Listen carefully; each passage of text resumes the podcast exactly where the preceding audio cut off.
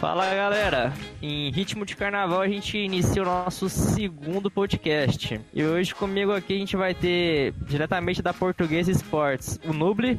Fala, galera. Do Notícias CSGO, o Lorenzo. E aí galera, beleza?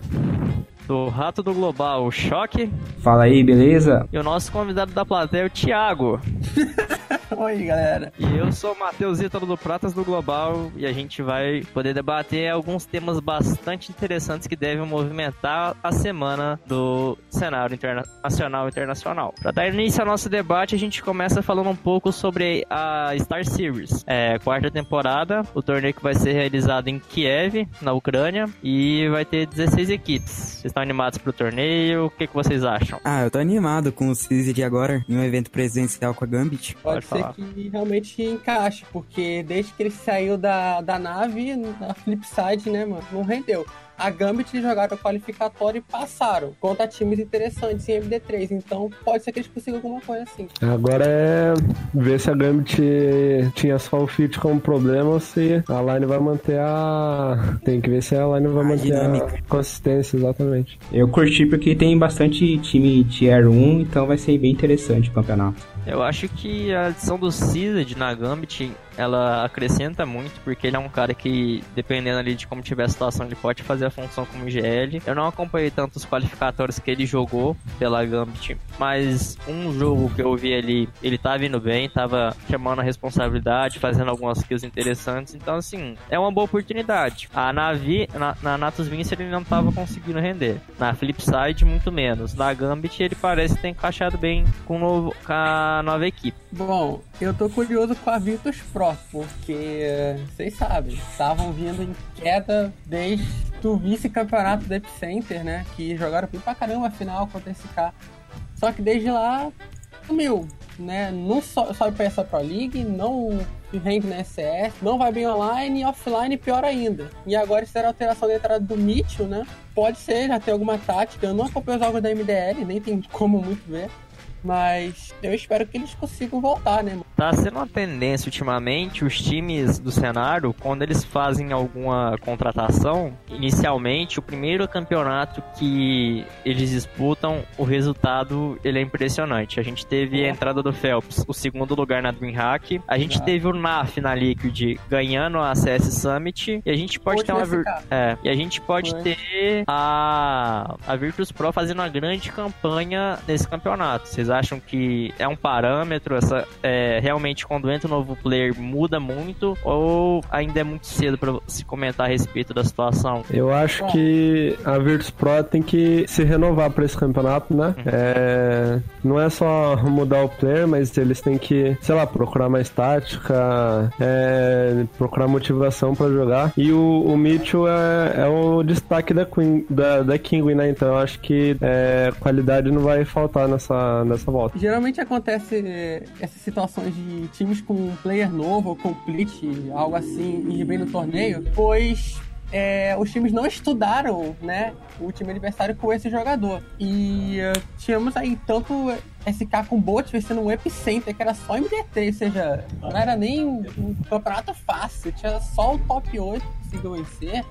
É, também teve o caso da Astralis com o Dennis na Blast Pro Series, dando uma final sensacional né, contra esse cara, inclusive. E tivemos, não sei se é um bom caso, né, pra citar, porém o FNX quando chegou na Immortals lá no ano passado, que chegaram nas semifinais da, da IEM Katowice, né. Vamos ver, é, não podemos tirar, assim, não podemos se precipitar pelo só um torneio. Eles podem ir bem? Podem, mas temos que ter uma sequência aí, vão ter IEM Katowice pra jogar, vão ter outros campeonatos especiais que vão vir ao longo do ano, então, tipo, pra poder tirar mais informações sobre esse time. Tá com cara de que pode se renovar. Na minha opinião, o Virtus Pro não tá jogando mais com aquela vontade de ganhar, como um time Tier 3 agora, como se fosse, como se fosse jogar um campeonato.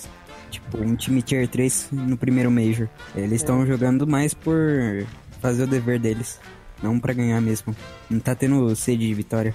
A gente tem a participação também da Tailu, que acabou tendo aquele todo aquele problema de visto, não pôde disputar o Major. A MVP dois representantes do cenário asiático.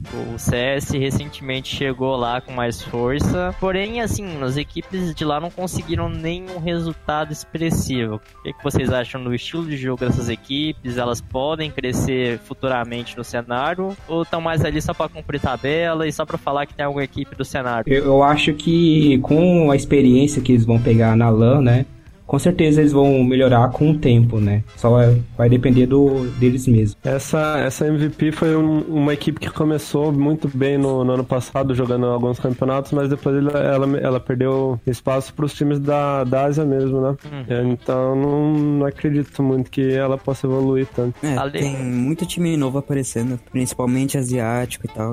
Então, a gente já falou um pouquinho sobre a Gambit, a Virtus Pro, os times asiáticos, falando um pouco do cenário cenário europeu. A gente tem a Astralis, que vai ter a estreia do Magic Boy. E qual é a expectativa de vocês? O que, que vocês acham que muda dentro do núcleo da equipe? O estilo de jogo vai mudar muita coisa? Alguém ali vai ter que assumir uma outra função? Ou vocês acham que o padrão se mantém? Ah, não sei, mano. O Magis que ele era Rifler e Lurker, cara. Complicado, cara. Não... É porque eu não acompanho tipo, muito o estilo do jogador, mas que Arby fazia uma função importante na Astralis. Ele era um entry fragger de, de muito valor, de muito respeito dentro da equipe. Só que eu acho que ele ele queria ter um pouco mais de destaque, até por isso ele acabou se transferindo pra Nor. É, mano, foi de um entry fragger pra um lurker. Pode ter uma diferença nas táticas, tipo um jogo mais calmo. Também a gente vai ter a participação da Fnatic, a Fnatic que fez um excelente Major, assim, realmente eu não esperava uma campanha assim tão boa deles, eles deram tra muito trabalho para ficar naquelas quartas de final, principalmente ali o Legro, o menino de Desert Eagle é um perigo. Eles acham que eles podem conseguir algum resultado importante nesse campeonato? Eu acho que a Fnatic com com o Golden ela ainda tá um pouco limitada, né? Ele, ele pode ser um bom EGL, mas ele não é um bom rifler. É, ele afunda bem o time. Sim. A Suécia tem grandes jogadores, né? Eu acho que talvez um IGL mais cascudo poderia ser bom pra Fnatic tocando nesse assunto do IGL, o Exist acabou de sair da NIP. Você hoje, se você é o dirigente da Fnatic, você faria a troca? Golden por Exist? Com certeza. Com, certeza. é, muita, é muita experiência. É muita diferença entre os dois. Acho que seria uma troca interessante. O time ia ter uma. Um Mas afundada. Pois é. Outro time europeu também que fez um bom Major considerável, acabou caindo para as quartas de final diante da Cloud9 foi a equipe da G2. Shox, Bar, NBK, KNS e Apex. O que, que vocês acham da line? É um time que geralmente ele, ele tem um começo de ano muito bom, muito explosivo, e depois ele cai bastante o rendimento. Ainda mais o Shox que vai fazer uma cirurgia, vai ficar três meses fora. O que, que vocês esperam dessa equipe para esse campeonato? Precisa de inovamento nas táticas. Talvez seja muito muito manjado o que eles estão fazendo já. A G2 brilha muito em melhor de um, cara, mas a MD3 parece que eles dão uma caída as grandes equipes aí, eles sempre estão um passo atrás, saca? Eles dão uma desanimada. Vocês acham que essa questão do estilo de jogo é muito porque, como alguns players disseram, é, falam, eles jogam como se fosse MM, é, é agressivando, não pensando muito no coletivo em si, mas no individual? Eu acho que é bem por aí. É... A G2 é um time que gosta de jogar mais separado mesmo. E não sei, mas esse time não parece que vai brigar entre as cabeças esse ano, não, eu acho. Eu, eu acompanhando um pouco do Major, eu percebi que a partir do momento que as coisas não começam a ir bem, que o time não consegue ganhar rounds e a partida vai ficando difícil, existe ali um conflito de ego. Cada um tenta chamar a responsabilidade e resolver da sua forma. Ah, matar? Matei? Pronto, avança. ser herói. É, não, não tem essa, esse lance de team play, de trabalhar em coletivo, não. Cada um abre um pixel diferente e quer resolver. É, Geralmente o resultado não é positivo. Sim. Eu esperava talvez ver isso também na, na FaZe, mas a FaZe tá uma team play muito boa. Os caras conseguiram cada um se entender, né? Cada um soube que tinha seu espaço. Com um game leader Carrigan, inclusive, que nem é tão estrela, mas que tá sabendo lidar bem. Já na G2 você não vê tanto isso realmente. É muito, muito individual. Eles surpreendem, surpreendem, mas chegar uma hora que não dá. Agora, aproveitar que você tocou no assunto da FaZe Clan. Eles tiveram muitas oportunidades de serem campeões do Major assumir o posto aí em definitivo de melhor time do mundo, mas é um time que parece que eles sente quando chega no momento final. Eles passaram um sufoco danado para ganhar a SS a final contra a Mouse Sports. Eles perderam a final em Oakland para NiP num 3 a 2 num jogo espetacular e eles perderam o E-League Major para Cloud9 de forma assim soberana. O que, que vocês acham que, que acontece dentro da equipe? É alguma tática que falta, é o emocional que não está sendo bem trabalhado, é o IGL. O que vocês acham dessa equipe? É, só para completar aqui também, né? Esse K é, aí para SK, né? Essa Pro League continuam perdendo MD3 e MD5. Parece que com esse SK acontece isso até pior. Não encaixam, não conseguem, né? Sim. Entrar. Mas eu acho que a, o maior problema deles é o psicológico mesmo, por causa que sempre quando eles perdem, é na final, na semifinal. Então eles têm que trabalhar, focar no psicológico deles, né? É o famoso entrar em choque. É até estranho eles passarem por isso, porque eles têm cara experiente, como o Kerrigan, o Guardian e o Olof, que já estão há muito tempo no CS, já ganham de tudo. E mesmo assim eles passam por essas, essas tremidas nervosas. É, aproveitar que a gente citou sobre a ICS também, a gente tem que dar Mouse Sports, que onde houve especulação pós-major de que eles poderiam fazer alguma mudança na equipe, porém é, eles acabaram por manter a line. É, é um time tá, é bom, não é um time ótimo, não é um time excelente, é um time bom, mas que é, é juvenil. É juvenil porque você não pode cometer um erro tão grave quanto eles cometeram na Nuke diante da FaZe Clan. O que, que vocês acham que falta para esse time realmente subir de nível? Experiência, é a palavra. Entrosamento do time. Aquela, acho que é uma jogada que marcou muito, aquela joga, aquele clutch que o Nico venceu ali no final, levando a, part, a partida para prorrogação, porque eu acho que o emocional também pesou. Acho que a galera ficou apavorada, porque a Mouse ela não costuma ir muito longe no Major e eles tinham um jogo na mão. Então o cara pensou: não, a gente vai dar a cara aqui, um de, um de nós vai resolver. Mas não, aconteceu e o time acabou sendo eliminado, perdendo por dois mapas a zero. Vocês acham que é um time que pode dar trabalho esse ano, pode evoluir ou precisa realmente de uma mudança, como era especulado? Olha, eu acho que o Hobbs, o Chris J e o, e o Oscar, eles combinam muito. É, eles são, sei lá, bastante estratégicos e tal. O Chris J é muito bom em trabalhar em equipe, os outros dois também fazem grandes highlights sozinhos. E eu, eu tenho que saber agora se o, se o Stico e o, e o Sunny vão, vão conseguir se entrosar direito com a equipe, né? Eles vêm fazendo grandes highlights e tal, mas ainda precisa aparecer no, nos momentos mais decisivos, né? Decisivos, sim. É, agora, faltou a gente falar um pouquinho sobre é, Natus Vincere e Real Herds, dois times ali da, que vêm do cenário da, do CIS, né? Comunidades dos estados independentes. E a, a Natus Vincere, ela fez um bom papel, cumpriu ali com o que era esperado para eles no Major. Acho que fizeram uma campanha até um pouco além do que eles podem. Vocês veem essa line evoluindo e brigando firme por, por o título desse campeonato ou não? Vai ser mais, mais um coadjuvante? Ah, difícil, né? Eles estão com até um time ok, mas contra os outros times grandes é só pra competir mesmo. Aqueles times que espera ter uma estrela pra ir pra um time maior, como foi o Guardian, Simple. A gente também ficou faltando agora a gente falar um pouquinho sobre três times que vão participar. Depois a gente vai fazer o poptômetro aqui dos jogos que vão rolar. É, pra quem acompanhou a Heroic na CS Summit, vocês gostaram do que o time apresentou? Já, te, já conseguem ver algum, algum detalhe do Peacemaker ou ainda é um time que precisa de mais treino e de mais bagagem para evoluir? É um, é um time que, que vem em evolução, é, que não tem. Não, as pessoas não conhecem muito, né? É Mas falta um pouco de atenção para eles de vez em quando. Acho que é um dos times que, lá, é mais fácil de encontrar um jogador na Disney no meio do round. O, o, o Juji tem, tem muito disso. Ele, tipo, ele é um ótimo Alper, mas tem horas que ele tá no, tem horas que ele tá numas colocações meio, meio estranhas e tal. É interessante time da Heroic. É, falando agora sobre os dois últimos times, a gente tem a Renegades, que recentemente ela sofreu a perda do NAF, e como complete eles pegaram. Deixa eu ver, é o nome do player mesmo. A pronúncia aqui do nome dele não é muito boa, não. É. Alguém dá uma ajuda aí que. JK. Isso aí, muito obrigado.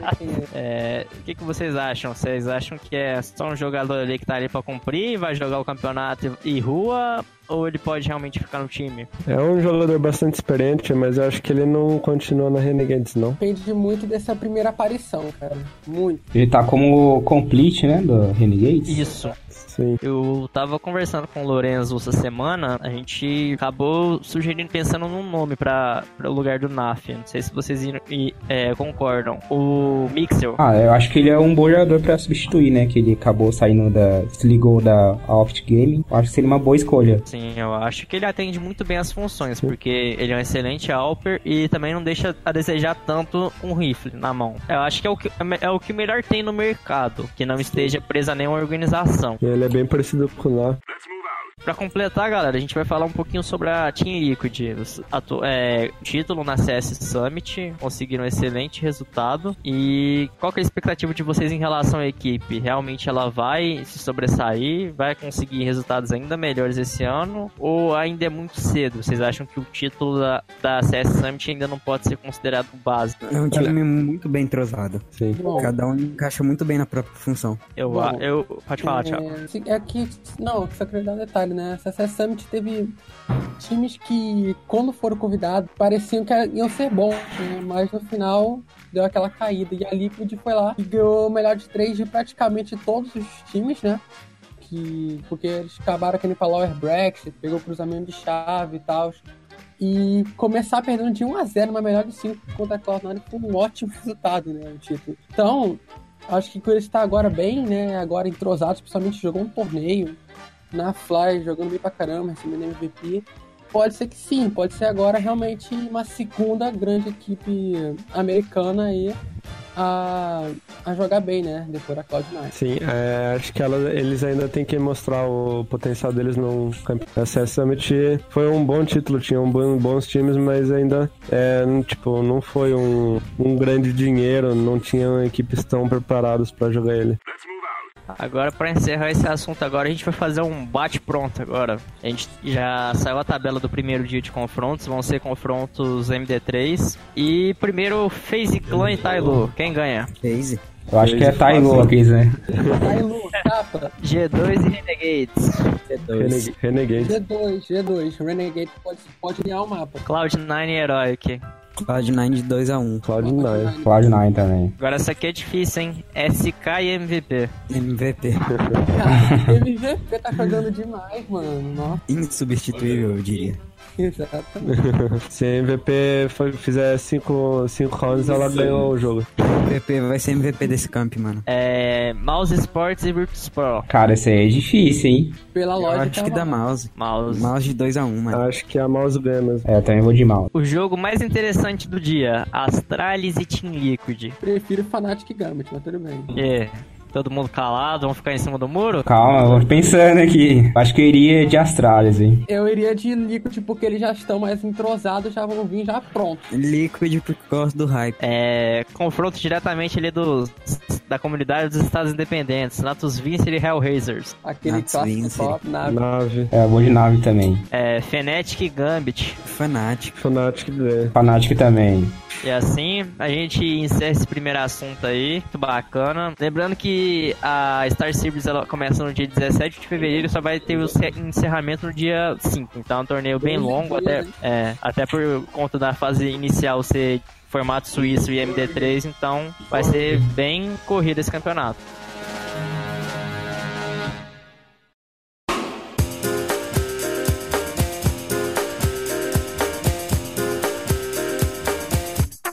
Agora a gente parte agora pro nosso segundo tema, mercado de transferência. Semana passada a gente iniciou no nosso podcast, a gente falou sobre as principais mudanças que houveram nos times e essa semana o mercado continua agitado. A gente até começa com notícia, é, algumas notícias. A gente tinha falado semana passada que o Sixer tinha sido movido pro banco de reservas e a gente acabou de receber a notícia de que ele foi movido para Envians Academy. Como é que vocês acham que fica o psicológico do jogador? É a mesma Esse... coisa que da, ir da Liga Pro pra Liga Madura.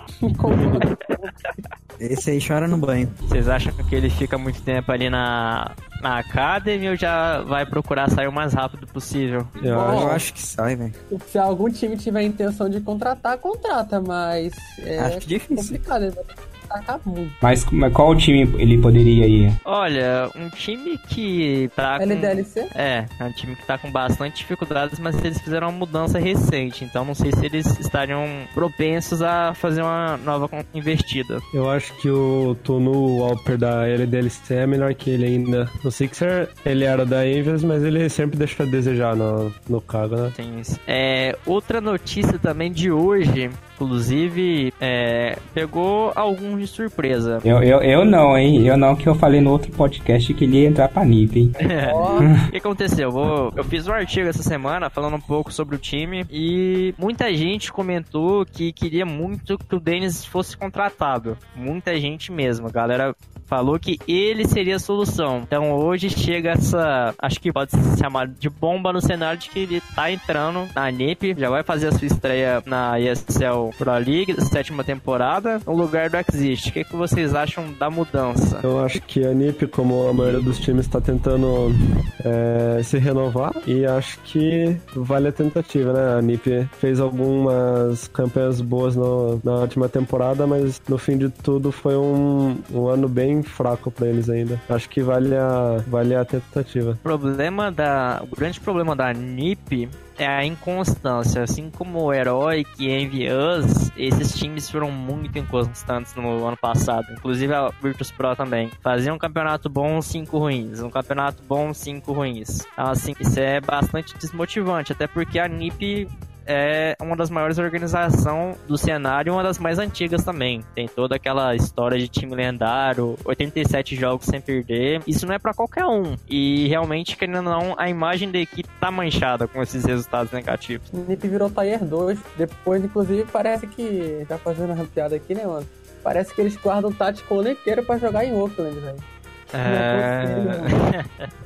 eu, eu acho que, que a, com a entrada do, do Dennis foi uma, uma mudança drástica, né? Porque o, te, teve um tweet antigo do, do Dennis no Twitter que ele mesmo fala que ele não, não queria mais ser game leader, né? E ele entrando no lugar do, do Zix, ele acaba entrando no lugar de capitão, né? Bem estranho essa. Mas assim, é, é diferente da, da Virtus Pro, a Ninjas de Pijama ela conseguiu se manter nas principais ligas é, que eles estavam disputando de forma online. Tanto é que eles conseguiram vaga em vários campeonatos presenciais dessa forma. Sim. Acontece que eles ficaram de fora de um evento que não tinha como. Eu acho que foi bastante humilhante a queda deles na fase online do Major.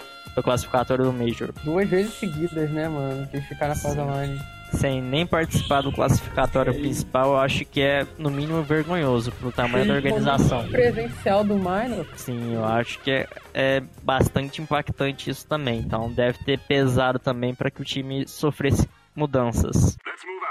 Agora, outra notícia que agitou também no cenário essa semana foi o Merdisk Boy, que se juntou a Astralis, saiu da Optic e agora tem a missão de guiar a Astralis a dias melhores. A Astralis que fez um, um início de 2017 avassalador. Começo do ano ali você pensava, pô, quem que vai para esse time? E depois eles é, sofreram uma queda brusca. O Device acabou ficando de fora por um tempo. Eles precisaram usar completes e agora, agora tá todo mundo com energia renovada e com fome de título. Vocês acham que é um nome interessante? Era a melhor opção que tinha no mercado? O que vocês esperam da contratação desse, desse time?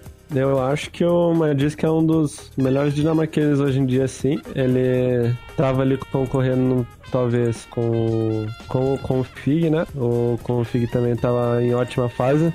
Mas eu acho que qualquer um dos dois seria uma ótima opção pra Astralis. E uma coisa que também eu acho que o, foi uma decisão que eles fizeram, né? Que o, o Magix que ele encaixa melhor na, no time da Astralis. Também a questão do de briga de ego, de ego também, por causa que o, o Confing era, ele era muito conhecido por ser um cara meio chato, né? E tal. Olhando um pouco pro Magisk, ele é um player ainda jovem, que Arby tinha 19 anos, ele também tem. É, tá há um bom tempo no cenário competitivo, competindo em alto nível, antes pela North, depois pela Optic, e muita gente fala que ele foi até injustiçado, sendo dispensado, por assim dizer, da North. Vocês acham que essa é a verdadeira oportunidade dele dar a volta por cima? Com certeza, porque, tipo, dava pra ver que na, na North ele tentava jogar, ele tentava salvar o time. Eu vi muito isso na final da ESL Pro League Season 5 contra G2, cara. Ele tava no desespero e o time não conseguia, entendeu? Avançar. Ele Foi é um cara Optic. que dá vida pelo time. Exatamente, foi pra Optic, tentou, né? E a Optic tava até indo bem, uma surpresa, né? Pois é, como você bem citou, o assunto agora é a. A gente teve inicialmente a, a confirmação da saída do Mixel, até aí tava tudo normal. E logo em seguida a confirmação da saída do, do Magisk. Então, sim, duas perdas. E muito se falou que seria, seriam contratados Cade Jumbi e Config pro lugar desses dois. O que acontece é que houve um anúncio que pegou todo mundo de surpresa. Não foi só dois jogadores que saíram. Eles simplesmente mandaram embora todo mundo. E anunciaram a nova line. A nova line que é formada pelo Config, que estava no banco. Foi, tinha sido movido no, pro banco da North. O Cade que também tinha sido movido pro, pro banco. O Stanislau, que tinha sido movido pro, no, pro banco da Liquid. O Shazam, que estava sem equipe, depois que a Misfits não renovou o contrato dele. Ele ficou é, como agente livre. E o Gage da North Academy. O que que vocês acham desse time? Tem futuro? Eu acho que é um time que, sei lá, talvez ele pudesse ser montado com mais calma. Mas eu acho que essa, essa mistura do, do Shazam com, com o Cajun B, que são dois Alpers puros, digamos, ela, ela pode dar, dar muito bem como muito mal também, né? E o Config, ele não vai poder também mostrar seu, seu poder com a Alp. Então é Talvez uma parte do, do time tenha bastante a perder, mas ele, ele consiga se destacar, pelo menos. Pode, É. dar, muito, pode dar muito bem. Na opinião de vocês, qual line é melhor? Pode eu falar, Thiago. achava, eu achava a line-up antiga da Optic muito boa até, cara. Eles estavam pecando nas melhores de três, era perceptível. É, e é, Oakland perdeu o MD3 pra SK. É, ESL Pro League perdeu o MD3 pra Fnatic. SS perdeu o MD3 pra Fnatic. Tava perdendo MD3 importantes que davam vagas mais à frente no torneio, né? E acho que era só questão de treino, cara. Mas o que deve ter pesado bastante pra decisão foi eles não ter passado do minor para o, para o Major. Aí eu acho que deve ter dado paradas pra. Não foi um promédio, sei lá. Essa Eu nova- acho que só vai dar pra saber com o tempo, com o entrosamento e com o encaixe do time. Acho que um, do, o único, um dos únicos problemas do, do Optic antiga, né, é que eles pegaram cinco jogadores muito bons, só que quando colocaram juntos não encaixou, entendeu? Então, meio que um era, não, não teve entro- entrosamento entre eles. Para nas lines, pra vocês, qual que é melhor? Essa agora ou a que eles tinham montado há seis meses atrás? Preferia a anterior. Anterior. Eu também preferia a anterior. Essa tem muito mais chance de ser uma caixa de surpresa do que a anterior. A anterior já tinha uma certa, vamos dizer, certeza, né? Essa não. Sim, eu acho o anterior melhor também. O que, que vocês acham que levou a organização a fazer essa mudança? Problemas internos, os resultados não agradaram? O que, que leva um time a é, dispensar todos os seus jogadores e trazer uma nova line com muita chance de dar errado? O, a última lineup gostaria de, de se mudar pra Europa, né? Uhum. Mas acabou que eles não, não conseguiram. Eu não sei se foi problema com, com a organização ou com a organização de campeonato. Mas enfim, eles, eles não conseguiram ir pra Europa e é, acho que foi aí que decidiram acabar com o time. Sei lá, uma mistura de não conseguir voltar pro, pro país e uma mistura de resultados que não deram certo também. Acho que eles queriam mais é, estar, em- estar entre as cabeças a esse ponto já e não conseguiram. Tier 1. É, outra notícia recente também, agora, de agora mesmo, é que o Freiberg foi liberado, tá como free agente, então pode ir pra qualquer time. E pra quem não gosta do Golden, tem duas opções aí como IGL, hein? O Freiberg e o Exist. Será? Eu acho que o Freiberg tem é mais requisitado. Eu acho que o Golden tem que mostrar serviço agora na Star Ladder, senão. É, senão adeus. Mas, mas, quem, mas quem diria que uma vez a gente veria talvez o Freiberg na Fnatic, hein? Mudar pra Nika Fnatic. É, a gente falou agora sobre a última mudança, essa que é uma mudança que aconteceu mais no começo da semana, que foi o Hadid na Envious. Foi promovido da Academy e jogou o Sixer lá pra baixo, né? Como diriam os analistas. Afundou. É, o que, que vocês acham? Vocês já tiveram a oportunidade de ver algum jogo dele? É promissor o garoto? Acho que o Lorenzo vai saber falar melhor, né? Ele que sempre acompanha esses jogos assim. Ah, eu, eu vi algumas partidas dele já jogando como complete pela, pela Avias mesmo. Olha, eu, eu acho que o XMS e o Sixer, que foram quicados, são mesmo os que mais estavam deixando a desejar. É, é, e a, a entrada do Kyoshima com certeza foi, a, foi um grande upgrade que deu no time. E o Had é aquele. É aquela dúvida, né?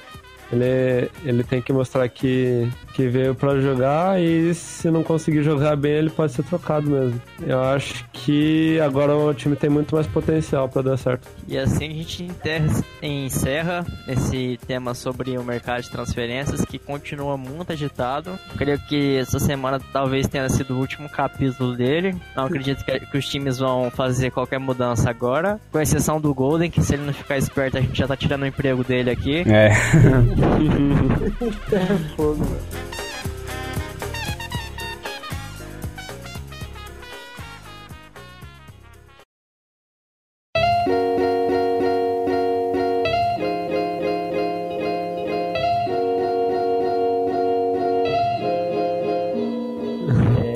agora a gente vai para um tema bem, é, bem aberto, que é o cenário nacional. É, para começo de conversa aqui, é, vocês acompanham, é, quem acompanha o cenário nacional aqui? Eu. Eu. Eu acompanho de vez em quando. É, O que, que vocês acham que falta pro cenário nacional? Acho que essa é a primeira pergunta que a gente, a gente vai usar para abrir essa pauta. Cenário nacional masculino. Talvez esteja faltando um mix entre alguns times do top 5 pra cima, talvez. Tá, Eu acho que, que falta mais as lineups se ficarem mais tempo juntas, né? Porque, é, sei lá, tem algumas que chegam no ápice e não conseguem mais, mais evoluir, elas terminam mesmo. Eu acho que, mesmo chegando no ápice, acho que uma, sei lá, talvez um. É, ficarem mais tempo juntos, procurarem outras táticas seria um. Seria melhor do que um mix de jogadores. É, O que é muito o comum. nacional, apesar de eu não acompanhar muito, tá parecendo tipo futebol. Troca jogador até toda hora, não é realmente ficar.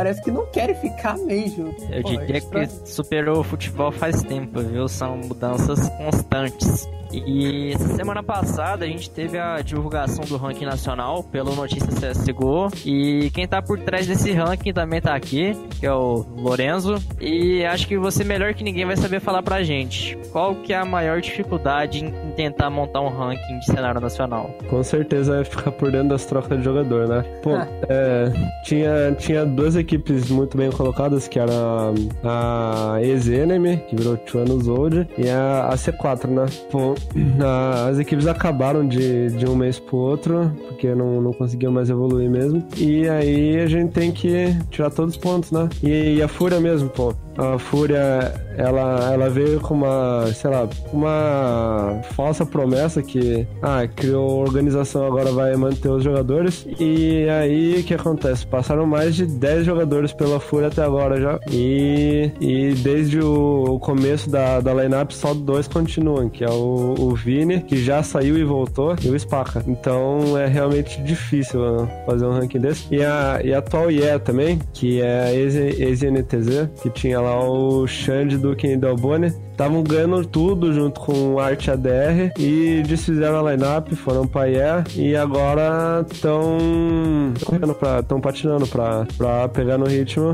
E agora teve o Pavelzinho que saiu da line ainda. Enfim, a, a, IE, a INTZ deu muita sorte, sim. Um mês junto já ganharam três campeonatos. E agora aí que formou a IE não, não tá saindo muito do papel ainda. A gente teve a saída, eu diria que até polêmica do Pavelzinho, né? Que falou que não gostaria de sair da equipe, mas que pô, queriam colocar ele para fazer uma função que não era dele. Você, vocês que acompanharam a saída, o que, que vocês acham realmente? Foi culpa do jogador, culpa da, dos integrantes do time? Olha, eu não acompanho muito, né? Mas isso me lembrou muito a situação do Phelps na SK, né?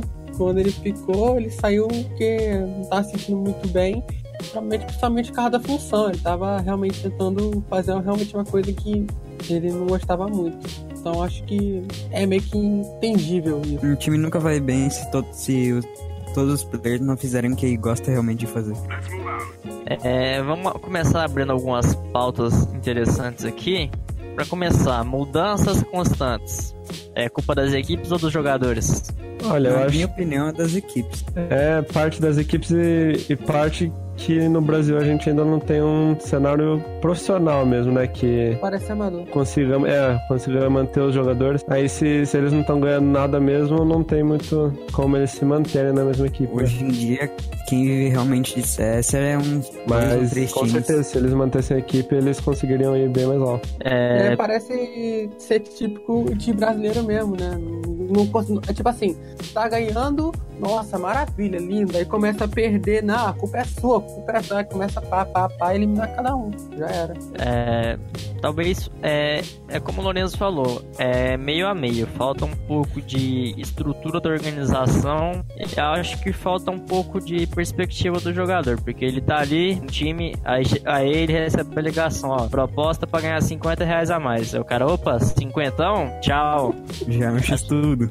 Já, o cara sai. Então, assim, falta estrutura, falta, mas eu acho que também falta um pouco mais de perspectiva do jogador, de enxergar, de acreditar no projeto que foi passado pra ele. Ah, ah, a gente vai fornecer isso pra vocês. À medida que o time for crescendo, a gente consegue oferecer mais. Beleza, vão disputando os campeonatos e vão crescendo. Então, eu acho que é um ponto que precisa ser olhado com mais carinho, porque hoje a situação é que os, ah, os jogadores estão trocando mais de time do que de roupa. Só de uniforme o cara deve ter uns 20 no guarda-roupa. Mais rodados aí. Então, assim, é um absurdo. Isso acaba manchando muito o cenário, porque a gente não consegue. Quem quer acompanhar não sabe onde é que o player tá. Você vai acompanhar um jogo. Ah, mas cadê Fulano? Mudou de time. Mas já ele foi contratado semana passada. Quer dizer, é ruim pra quem acompanha. Já é ruim comigo. porra. é ruim pros campeonatos, porque o cara que vai narrar lá, aí o pessoal chega pra ele, não, mudou isso aqui. Aí mas como assim? Então, assim, eu acho que isso prejudica não só os atletas, mas também o cenário, porque o pessoal, a, a gente não vai ter evento aqui grande devido a isso, porque qual que é a graça de você fazer um evento com premiação bacana se o time não, não vai aproveitar isso? O time vai ganhar o campeonato vai se desfazer. Então, assim, é uma situação muito ruim. É, partindo pra próxima pauta, é, equipes com mais tempo juntas possuem os melhores resultados. Por que o cenário luta em seguir o caminho oposto? Acho, acho que você já, já acabou explicando, né? Que a questão do salário. O cara oferece lá mais 100 reais, mais 50 conto. O cara vai tá ganhando pouco, ele Não, não pouco, mas tipo, que ele ganha não é muito. Ele com certeza vai aceitar a proposta, porque ele tá ganhando mais no outro lugar, né? E a gente hoje tem a T1 e a W7Ms como projetos vencedores e projetos que foram, foram mantidos. Aí começo a, a galera da W7M, antiga Black Dragons, tinha alguns problemas para conseguir bons resultados, mas a partir do momento que a galera engrenou, você só via a galeria, de, é, a galeria sendo preenchida com mais e mais troféus, que é muito positivo para eles e, na minha opinião, com a saída da T1, eles vão dominar o cenário brasileiro. Sem dúvida. A, a, a Isurus também, inclusive, né? A Argentina demorou muito tempo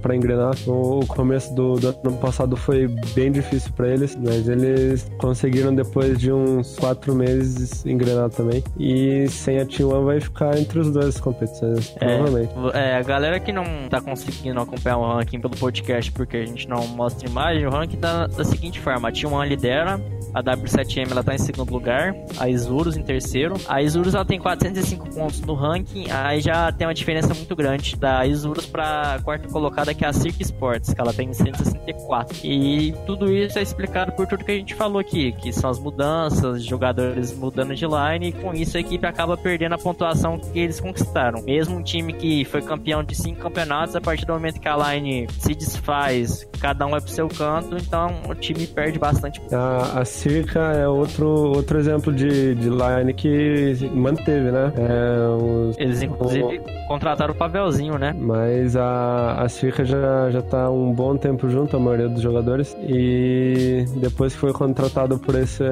essa organização que é... Americana, né? Europeia europeia, se não me engano. É, a, a, expectativa é que eles é, se dediquem ainda mais ao, ao CS, podem subir bastante. É, tem mais uma pauta aqui aberta aqui pra gente debater, mas eu acho que com tudo que a gente falou, a gente já conseguiu resolver isso, que é o que falta para maior visibilidade do cenário e novos campeonatos. Acho que a gente debateu bem esse tema, que é questão muito própria da, das mudanças no cenário a todo momento, porque você olha hoje, que campeonato que a gente tem mensalmente? A gente tem mensalmente a Liga Liga Pro da GC, né? Seria, seria a Pro League, mais ou menos, né? Isso. Só que aí você olha a premiação. Não sei se vocês já chegaram a olhar a premiação do campeonato. É bem é, Não tem como a organização se manter. Ah, ganha a Liga Pro. É 3 mil dinheiro, 500 e, 500 e 40 em skins e. É, é bem pouco, dividido em vários players.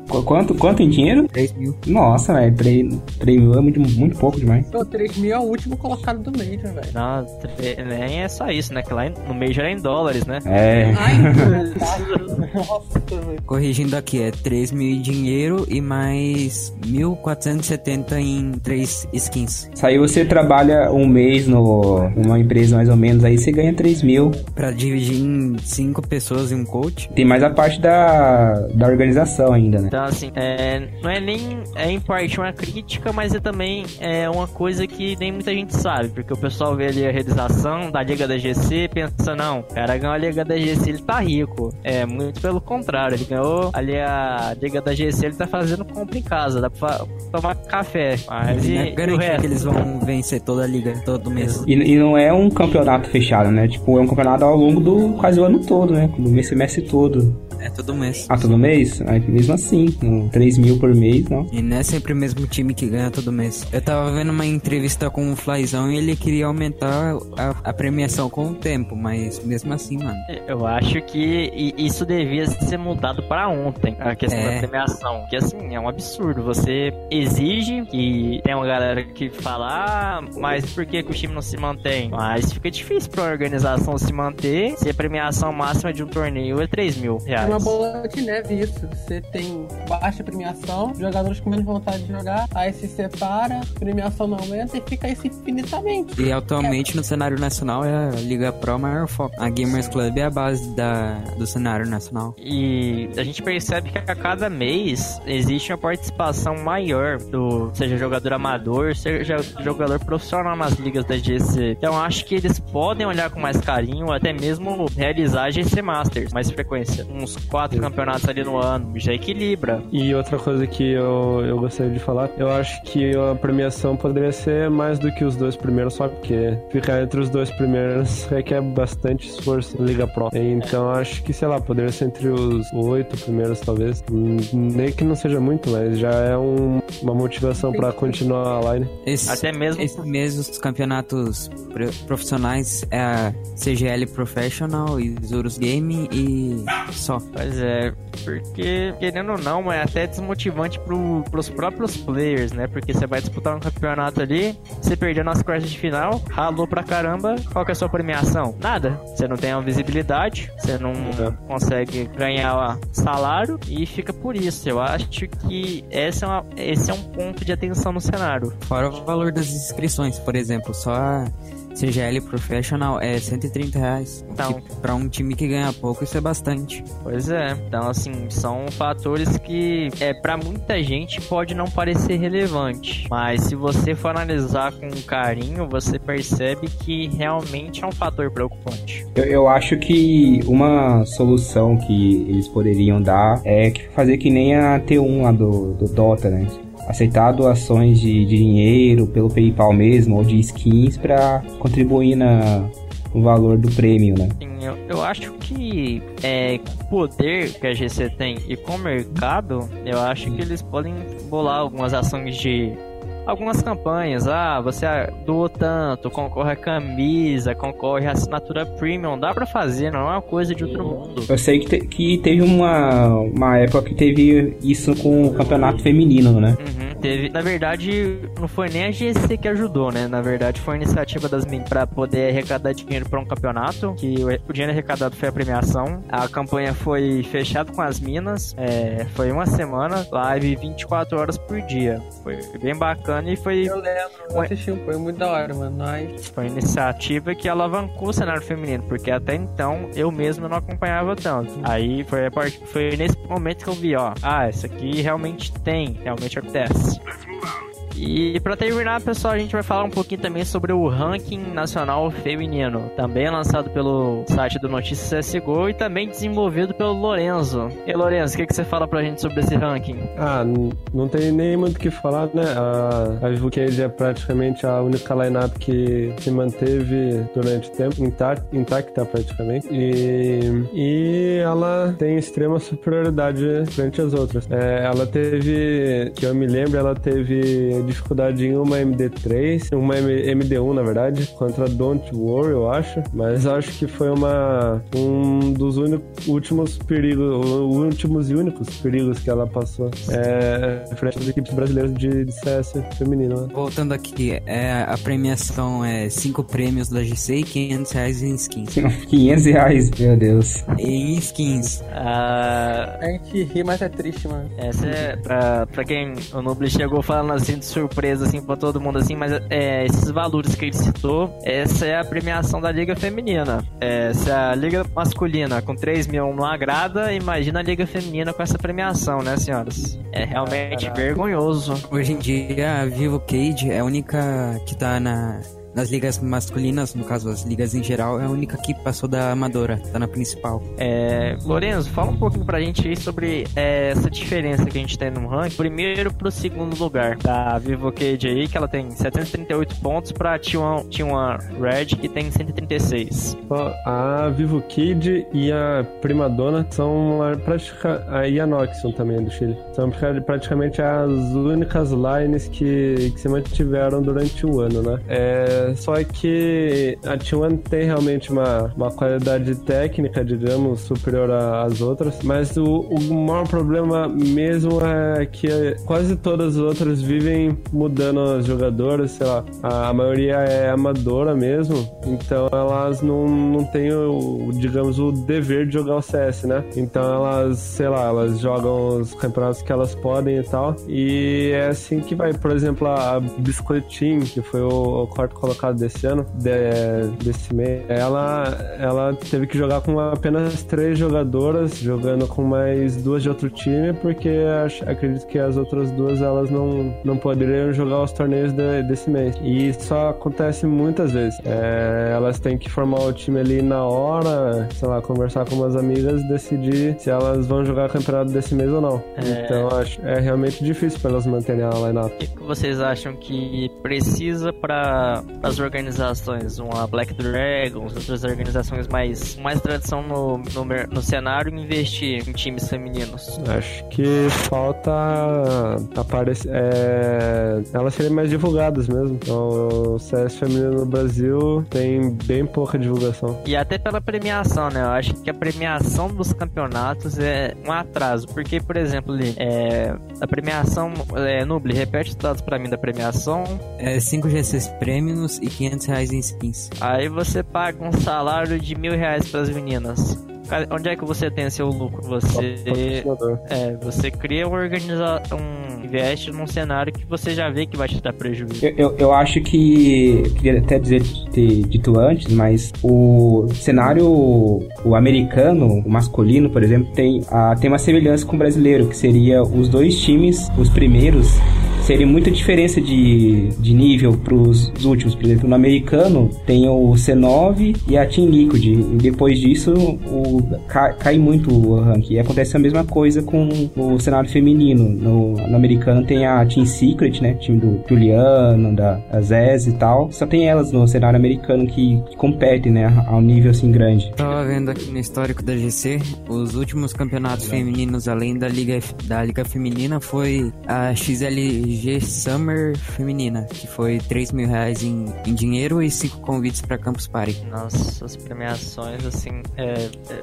vergonhoso. Porque, assim, quem não acompanha tanto acha que é só mais um, um campeonato que tem ali pra, pra cumprir tabela. Na verdade, quando você vai analisar, é totalmente diferente. Então, assim, se o cenário masculino ele tá atrasado, o feminino ele é pré-histórico, porque ah, são, são condições, assim, extremamente precárias. Eu tive a oportunidade de entrevistar a Kami da Vivo Cage, ela fala um pouco disso também, sobre questão de aceitação, que hoje a nossa comunidade, é, no geral, ela é extremamente tóxica. Quando se trata do cenário feminino, então, mais ainda. Você tava é, mexendo no meu Facebook hoje, por exemplo, aí tinha uma publicação de que menina pode jogar sem discriminação. Aí já tinha um comentário embaixo de um cara, não, que lugar de mulher tem que ser da cozinha pro banheiro. Então, assim, coisa totalmente idiota, entendeu? Então, acho que tem um pouco do. É, existe também do preconceito do cenário que atrapalha é, a questão de investimento. Sem dúvida.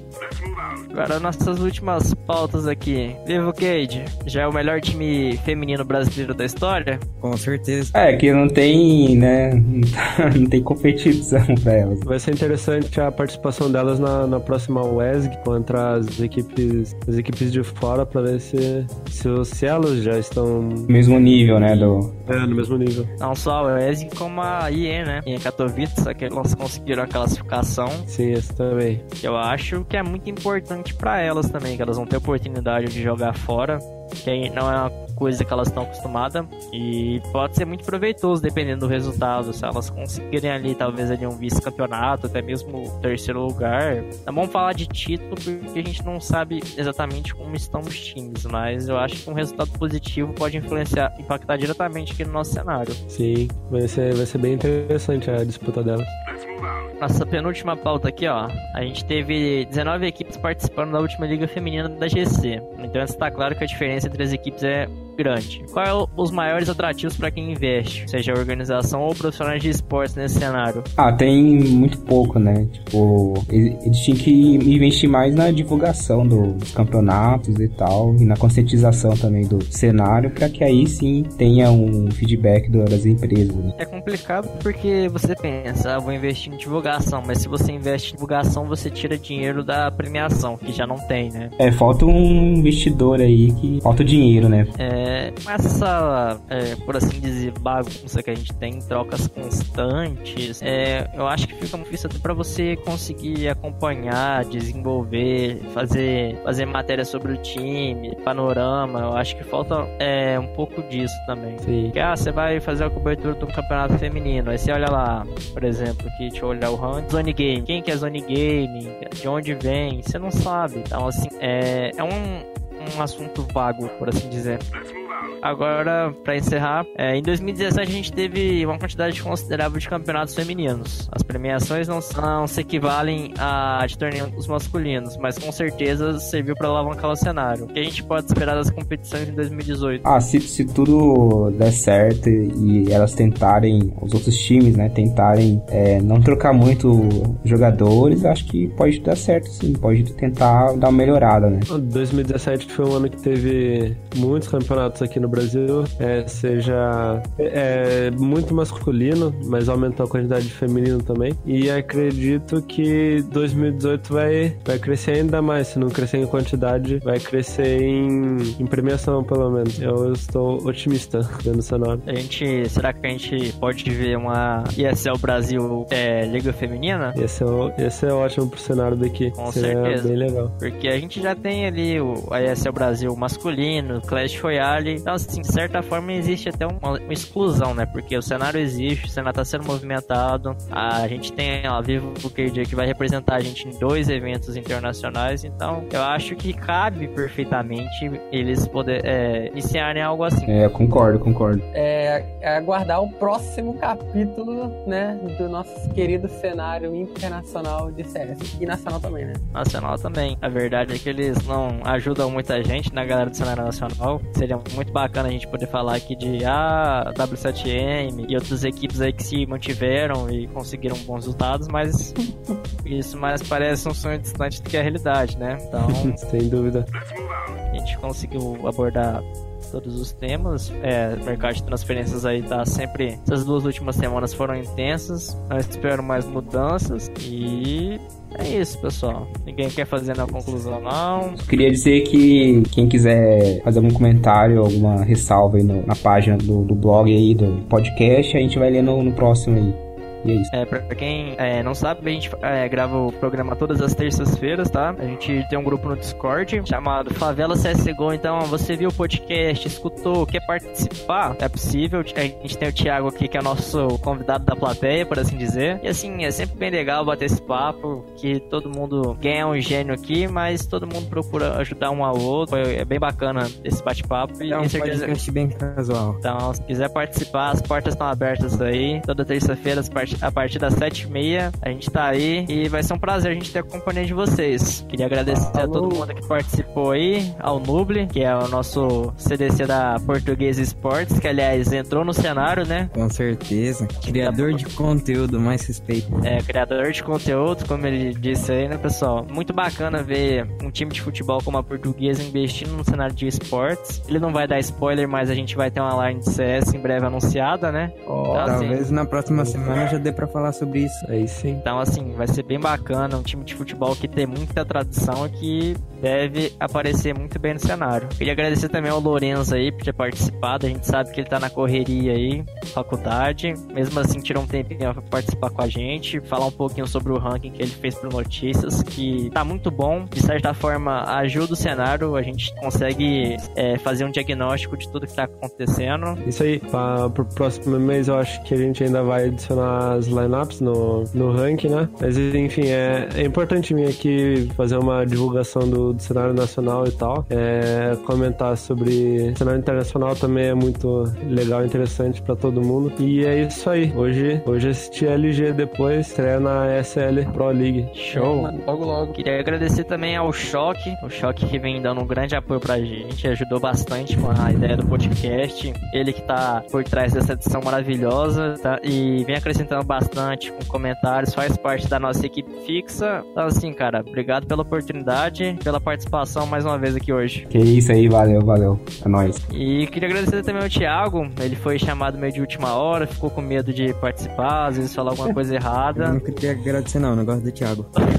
Ah, Ninguém gosta de mim, mas só quero dizer que amo todos vocês, tá? Quem estiver ouvindo aí e suportou mais de uma hora com a minha voz, parabéns, seu sobrevivente. A gente que agradece aí e é como eu disse, o podcast aqui é nosso, a casa é nossa, quiser participar, fica à vontade, a gente vai debater sobre muitos temas e acho que a participação de vocês só enriquece o nosso, o nosso trabalho que está sendo feito. E curtam a página do podcast no Facebook. É isso aí. Isso aí, pessoal, obrigado e até a próxima. Fui! Falou! Falou.